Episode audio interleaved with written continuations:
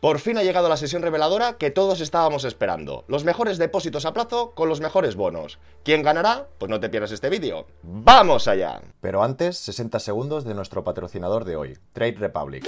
Si estás buscando un broker para invertir con bajas comisiones, protegido por el Fondo de Garantía de Depósitos, ahora un 4% en remuneración de cuenta corriente, presta atención. Trade Republic es un broker alemán fundado en 2015, que llegó a España a finales del 2021. Pretende revolucionar el mercado europeo con muy bajas comisiones. Como podéis ver, comisiones de órdenes sin cargo, solo un euro de comisión externa, sin comisiones en ETFs, acciones o criptomonedas.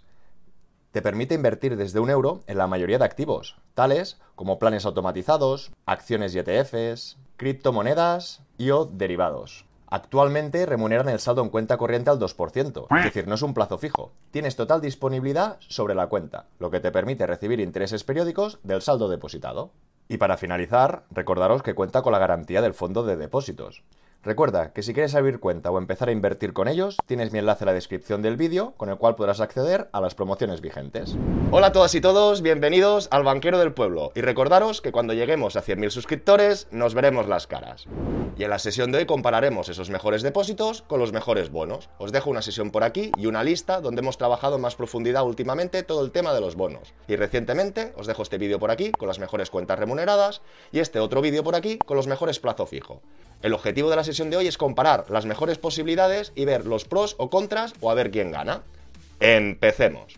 Y antes de continuar, tenemos que tener en cuenta dos premisas. Una es haber visto los vídeos anteriores, no por nada, sino para entender todo el contexto o de lo que hablaremos. Y en segundo lugar, entender que vamos a hablar de los depósitos más rentables y de los bonos más rentables. Pero ¿qué os quiero decir?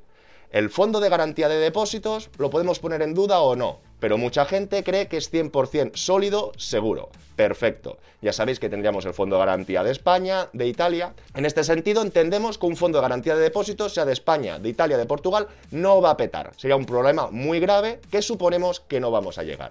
Y por otro lado, vamos a hablar de los bonos, pero de la misma manera que los mejores plazo fijo están en otros países con unos fondos de garantía que quizás son menos solventes que en el español, con los bonos vamos a hacer lo mismo. Entendemos que deuda pública europea no va a petar, no va a haber ninguna quita ninguna quiebra. Por lo tanto, vamos a comparar los mejores depósitos con ese fondo de garantía de depósitos que no tiene por qué estar en España y los mejores bonos de Europa que tampoco tiene por qué ser la garantía española.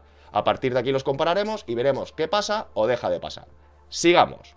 Tal como vimos en los mejores plazo fijo, vimos que las mejores ofertas venían de bancas italianas. Y de la misma manera, cuando hicimos la cartera de bonos, vimos que los más rentables eran de Rumanía. Y como acabamos de comentar, vamos a entender que el fondo de garantía y la deuda europea no va a haber quitas ni quiebras. Entonces vamos a ver estos dos países y vamos a ver qué pasa o deja de pasar. Y luego saltaremos a los productos en sí. España, según la calificación crediticia de Moody's, es BAA1. Estaríamos en grado medio e inferior, aquí.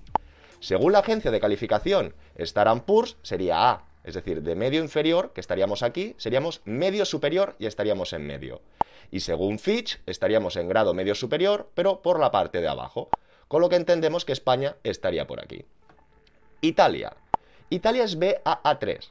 Partiríamos de grado medio inferior, casi rozando no inversión especulativo.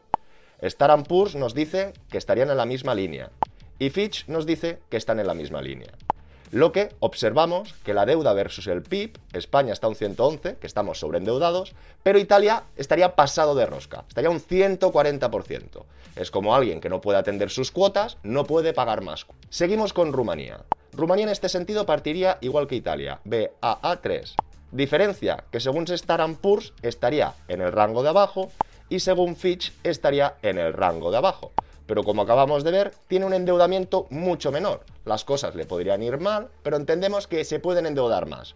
En cambio, Italia endeudarse más, más la subida de intereses, no sabremos cómo haría frente.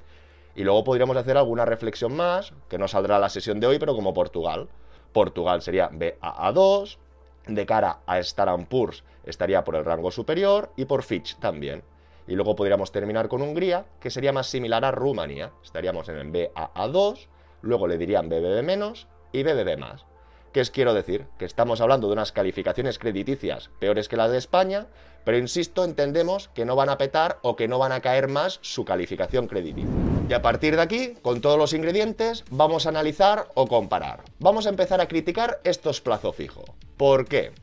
Porque como muchos sabréis, no permiten la cancelación anticipada. Es decir, un plazo fijo hecho a 12 meses, 2 años o 3 años, hasta vencimiento no lo podrías cancelar. Y tenemos que añadir los deberes fiscales. Es decir, como están en el IBAN italiano, no nos van a hacer los deberes fiscales. Lo tendremos que hacer nosotros en la declaración de renta. Lo tendremos que introducir. Perfecto. Y por otro lado, ¿qué tenemos? Los bonos. En el caso de los bonos, tendremos que buscar un vencimiento más o menos similar para poder hacer esta comparativa. Y ahora para la comparativa vamos a seleccionar este depósito de banca sistema que paga el 450, ¿de acuerdo? A tres años. Recordar, inversión mínima 20.000. En este caso, con los bonos de Trade Republic podríamos hacerlo desde un euro, pero ojo con las comisiones para que sea rentable. Seguimos. Si el depósito es a tres años, vencería en noviembre del 2026. Por lo tanto, tendríamos que buscar alguna emisión que venciera más o menos igual. Si cogiéramos septiembre, serían menos de tres años, y si cogiéramos diciembre, serían tres años y un mes. En este sentido, me quedo con este bono de diciembre de 2026. Nos hablan de un rendimiento del 4,79, con lo que de entrada ya es más que el 4,5. Pero yo creo que tenemos más ventajas. ¿Qué ventajas? Tú aquí no puedes cancelar. En cambio, con el bono sí que puedes cancelar. Por lo tanto, ¿qué prefiero? ¿Un 4,5 o un 4,80? Yo creo que el 4,80 es más rentable. Y además, si tú necesitas el dinero anticipadamente, lo podrías rescatar. Y además, si viniera una bajada acusada de tipos, tú tendrías todo el dinero de estos tres años quizá a un año y medio o dos, como veremos a continuación. Y aquí tendríamos este dibujo o esquema. Podemos ver dos líneas. La línea azul es el plazo. El plazo tenemos que entender que es una línea recta, siempre nuestro capital va a estar garantizado y en todo caso con la liquidación de intereses ganaremos esos intereses. En el caso de banca sistema, que la liquidación sería vencimiento, significa que todos estos intereses se acumulan hasta el final para hacer el pago final. ¿Qué ocurre? En este depósito sería un 4,5, un 4,5, un 4,5. Inamovible. Y sabemos que el tercer año, en noviembre del 26, lo que tendremos. Y en verde vemos el bono. El bono está un poco por encima. ¿Por qué? Porque no es un 4,50, es un 4,79. De entrada al bono, si entramos y nos esperamos hasta vencimiento, descontando las comisiones que hubiera, obtendríamos este 4,79 cuadrado. Lo que el bono en este caso, en este sentido, nos da una ventaja respecto al plazo fijo. Si esta persona quisiera rescatar el plazo fijo de aquí un año y medio, en este caso Banca Sistema no le dejaría. En cambio, con el bono sí. Pero ¿cuál es el problema del bono? El problema del bono es que cotiza. De la misma manera que sabemos que en cualquier punto del diagrama del plazo fijo, el saldo y los intereses acumulados que tenemos, aunque no se puedan reintegrar, del bono no, porque el bono puede tener un comportamiento que fluctúe, ¿de acuerdo? Puede subir, puede bajar. Siempre que la cotización del bono esté por encima de lo que sería la proyección lineal de los intereses, significa que nos vamos a llevar más dinero. ¿Por qué? Porque nos llevaremos la parte proporcional que teníamos y este extra de interés o de cotización. El problema viene que si tú quieres retirar y tienes el bono por debajo, no te estarías llevando la parte proporcional, te estarías llevando menos. Lo que, si estuvieran estas rectas o estas líneas bien hechas, veríamos hasta qué diferencia te saldría cuenta o no salir del bono en pérdidas, todo y que estarías ganando al plazo fijo. Y todo no viene por aquí. Realmente donde viene la sorpresa es que nosotros sabemos que a vencimiento del bono, sí o sí, si no os dejo otro vídeo por aquí, va a pagar este 4,79 de 3 años. Pero el bono como fluctúa, si bajaran drásticamente los tipos de interés de aquí 6 meses, un año o en este caso de aquí 2, cuando bajasen la cotización de este bono que paga un 4,79, los nuevos no pagarían tanto, haría que subiera mucho.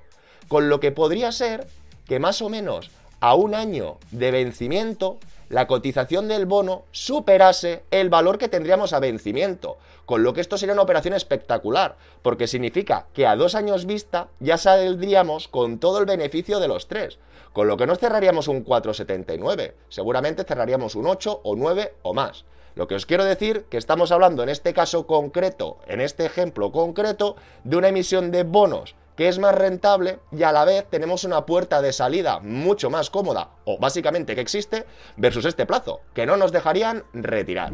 Y sobre todo con las premisas que hemos comentado anteriormente, entender todo el contexto de los bonos, entender el contexto del plazo fijo y entender que estamos entendiendo, estamos cogiendo la premisa en este programa que ni el Fondo de Garantía de Depósitos de España, de Italia o de cualquier país, ni cualquier bono europeo va a petar, ¿de acuerdo?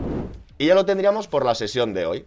En este sentido, estamos viendo que el Euribor está al 4, hay bancos pagando tipos por encima, no sé cómo están estos bancos, no sé cómo está ese fondo de garantía de depósitos, pero también vemos bonos de países, quizá países que no están tan endeudados, aunque su calidad crediticia hay que reconocer que no es de la mejor, pero que nos dan mejores condiciones. Y además tenemos liquidez. Pero ya sabéis que esto es decisión personal de cada uno.